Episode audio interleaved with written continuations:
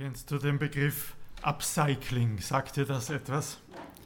Ein bisschen bekannter ist Recycling, also wenn du eine alte Plastikflasche hast und sie brav in den Kunststoffcontainer wirfst, dann wird halt wieder eine Plastikflasche daraus gemacht oder ein Bodenbelag oder irgendwie wird das Ding wiederverwertet. Aber wenn jetzt ein Künstler deine Plastikflasche nimmt und sagt, wow, die ist eigentlich super, die erkläre ich jetzt zum Kunstwerk oder baue ich irgendwie da ein und um und er dieses Kunstwerk dann um viel Geld verkaufen kann, dann nennt man das Upcycling. Also aus etwas, was man sonst wegschmeißen würde, wird etwas Wertvolles gemacht. Heute geht es um eine Art kosmisches Upcycling. In Psalm 118 heißt das, Verse 22 und 23, der Stein, den die Bauleute verworfen haben, der ist zum Eckstein geworden. Das hat der Herr vollbracht. Es ist ein Wunder vor unseren Augen. Also die Verantwortlichen haben gesagt, dieser Stein ist Mist, den kann man nicht verwenden, den werfen wir weg. Aber Gott als der eigentliche Bauherr sagt, nein, genau dieser Stein, der wird zum Eckstein. Was ist das ein Eckstein? Im antiken Hochbau ist der etwas ganz Wichtiges. Wenn du ein Haus bauen wolltest, dann musstest du zuerst einmal den Eckstein möglichst genau setzen. Der muss exakt ausgerichtet sein, weil wenn der Eckstein schief sitzt, dann wird das ganze Haus schief. Weil alle anderen Steine werden an diesem Eckstein ausgerichtet. Der Eckstein muss letztlich, letztlich auch die ganze Last des Gebäudes tragen können. Wenn der sich senkt, weil er nicht ordentlich gesetzt ist, oder wenn der gar bricht unter der Last, dann ist die Statik des ganzen Gebäudes gestört. Dann kann das Gebäude unstabil werden, dann kann es sogar einstürzen. Und das Haus, von dem hier die Rede ist, ist nicht irgendein Haus. Es ist nicht ein Haus, sondern wie die Juden sagen, das Haus, Habai, das sagen sie noch bis heute zu dem Tempel in Jerusalem. Das Haus, das Haus, in dem Gott wohnt, der Tempel.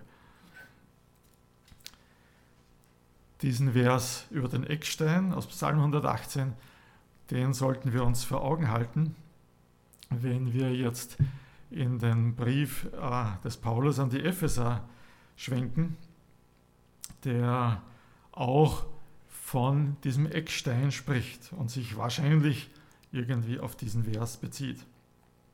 Paulus schreibt in Epheser 2, Vers 17 bis 22. Jesus kam und verkündete den Frieden. Frieden euch den Fernen und uns den Nahen. Durch ihn haben wir beide in dem einen Geist Zugang zum Vater. Ihr seid also jetzt nicht mehr Fremde ohne Bürgerrecht, sondern Mitbürger der Heiligen und Hausgenossen Gottes. Ihr seid auf das Fundament der Apostel und Propheten gebaut. Der Eckstein ist Christus Jesus selbst. Durch ihn wird der ganze Bau zusammengehalten und wächst zu einem heiligen Tempel im Herrn. Durch ihn werdet auch ihr im Geist zu einer Wohnung Gottes erbaut. Der Epheserbrief, aus dem dieser Text stammt, ist eigentlich, hat eigentlich ein Hauptthema und das ist das Wunder der Gemeinde Jesu. Paulus staunt über dieses Wunder der Gemeinde und unser Vers ist da eigentlich mittendrin. Da gibt es Menschen, die haben mit Gott eigentlich überhaupt nichts zu tun. Die haben es sich ganz und gar nicht verdient, dass sie Gemeinschaft mit Gott haben können. Die haben nichts dafür getan, dass Gott sich ihnen zuwendet. Ja, sie konnten nichts dafür tun, dass sie mit Gott in Gemeinschaft kommen. Menschen wie du und ich. Und diese Fernen, die Fernen, die, die wir sind, die wir waren von Natur aus, die werden dann durch Jesus Christus, durch seine Gnade direkt in die Familie Gottes aufgenommen. Sie werden in engste Gemeinschaft mit Gott gebracht. Sie bekommen ohne jedes eigene Verdienst volle Bürgerrechte im, im Reich Gottes.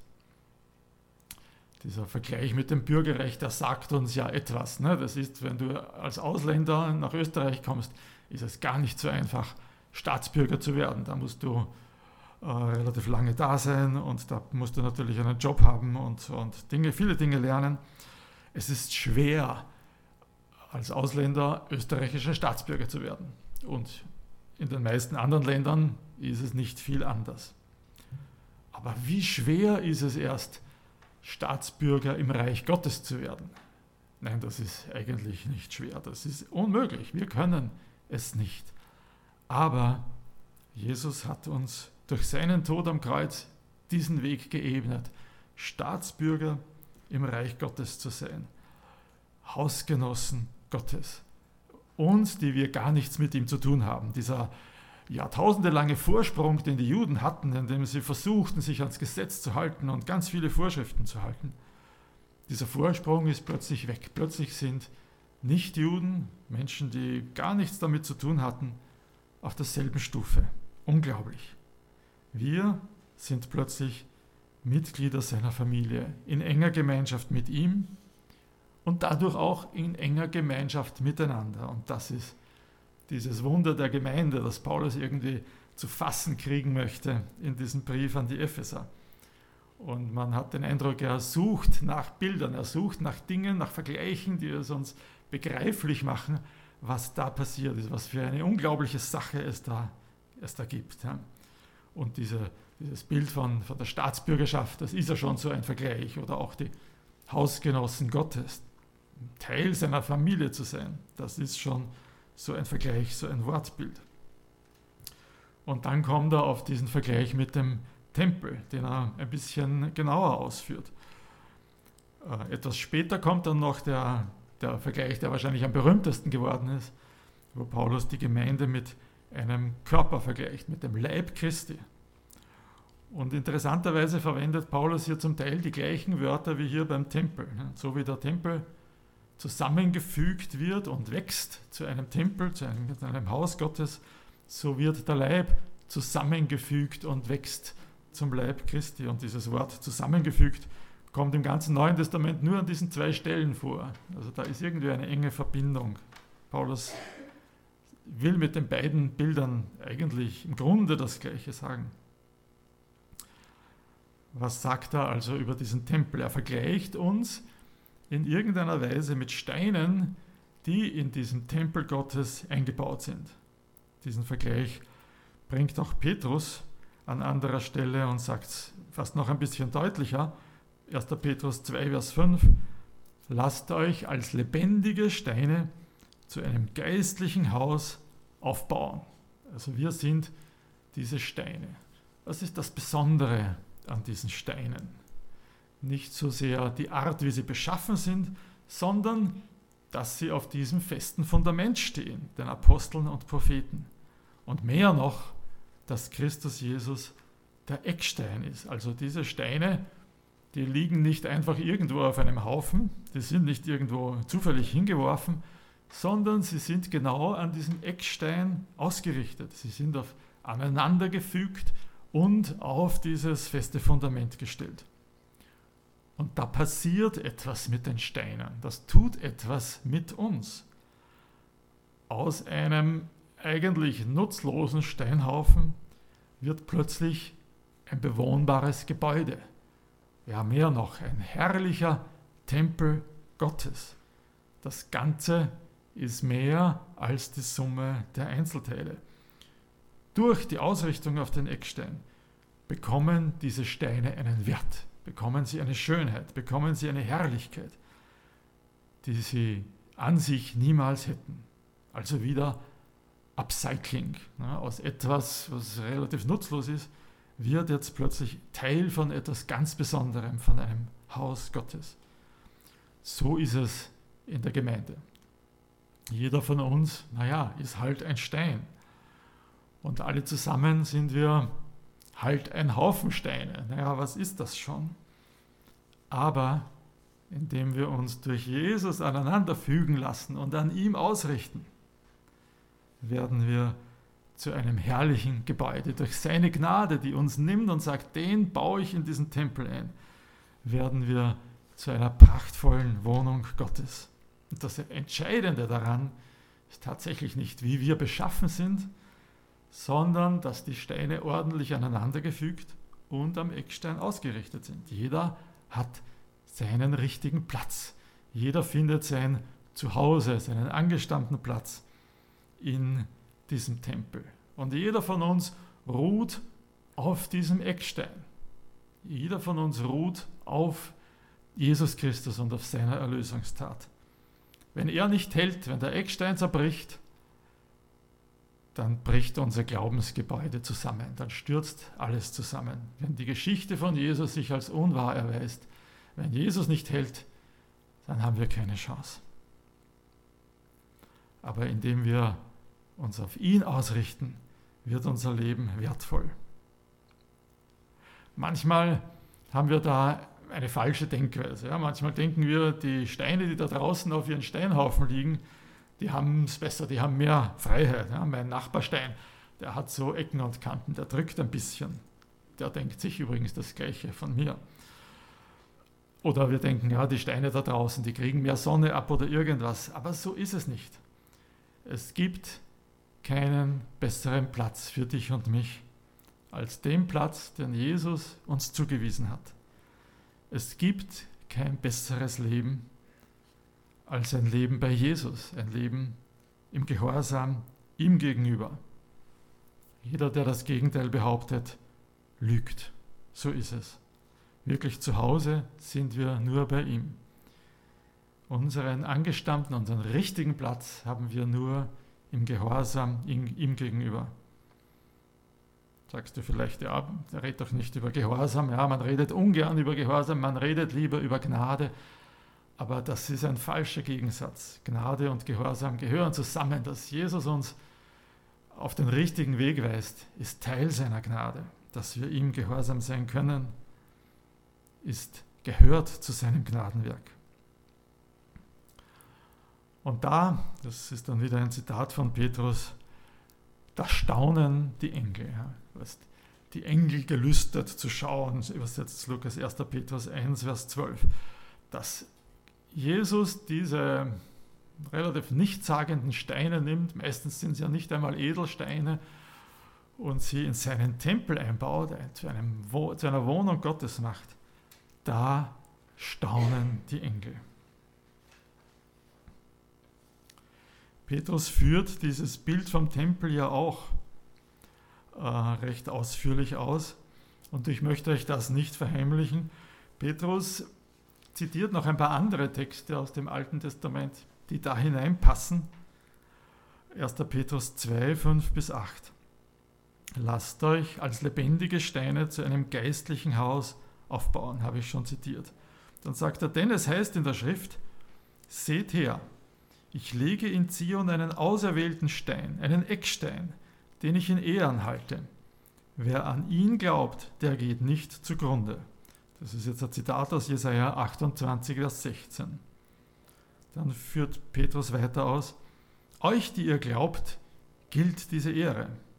Für jene aber, die nicht glauben, ist dieser Stein, den die Bauleute verworfen haben, zum Eckstein geworden. Jetzt zitiert er wieder Psalm 118. Den haben wir am Anfang schon gehabt. Und dann sagt er zum Stein, an den man anstößt und zum Felsen, an dem man zu Fall kommt. Und das ist Jesaja 8, Vers 14. Also Petrus tut hier was, was ich es nicht, mir nicht trauen würde. Er stellt verschiedene Bibeltexte aus dem Alten Testament einfach so zusammen, dass sie ein neues Bild ergeben. Und er lenkt unsere Aufmerksamkeit damit auf einen neuen Gedanken. Was bedeutet dieser Eckstein, Jesus als Eckstein, was bedeutet das für Menschen, die nicht an ihn glauben? Auch für sie, sagt er, ist Jesus ein Eckstein, indem sie an ihm anecken. Für sie ist er ein Stein, über den sie stolpern, an dem sie zu Fall kommen. Jesus ist ihnen im Weg. Jesus ist ihnen unangenehm. Und trotzdem kommen sie nicht so einfach um ihn herum. Und so ist es auch, so muss es sein. Was mache ich mit jemandem wie Jesus, der so eine glasklare Botschaft von Gott hat? Niemand bleibt unberührt von dem, was Jesus sagt, wenn wir nur an die Bergpredigt denken. Niemand wird davon nicht im Innersten angesprochen. Und dann sind da wieder Worte, die ganz schwer anzunehmen sind. Wenn Jesus sagt, niemand kommt zum Vater außer durch mich. Du brauchst Jesus, um zu Gott zu kommen. Uh, das ist schwer zu akzeptieren. An Jesus scheiden sich die Geister. An Jesus kommst du nicht vorbei. Entweder richtest du dein Leben an ihm aus oder du stolperst über ihn drüber.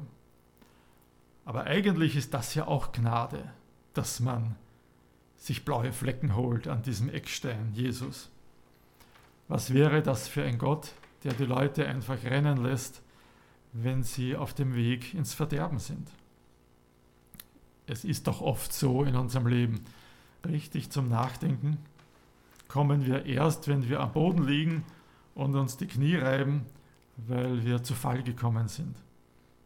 Wer würde jemals nach Gott fragen, wenn das Leben sonst glatt laufen würde? Also Jesus ist dieses Hindernis auf deinem Weg. Wenn du merkst, ich kann einfach nicht so weiterleben wie bisher, dann ist er es, der sich dir in den Weg gestellt hat. Wenn du auf der Nase liegst und dir die aufgeschundenen Knie reibst, dann ist er es, über den du gestolpert bist. Aber er tut es nicht, um dir zu schaden, ganz im Gegenteil. Er tut es, um dich auch zu einem Teil von diesem wunderschönen Tempel zu machen. Er tut es, damit du umkehrst und dich an ihm orientierst und ihn zum Eckstein deines Lebens machst.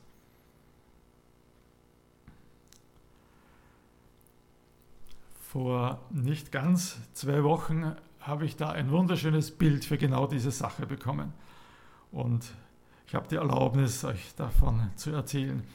Erinnerst du dich an unseren alten Abendmahlstisch? Der ist jahrzehntelang da hin und her gewandert zwischen dem Kinderraum und hier, wenn wir ihn zum Abendmahl gebraucht haben. Und der war echt schon schäbig. Ja? Da haben meine Kinder schon drauf gekritzelt.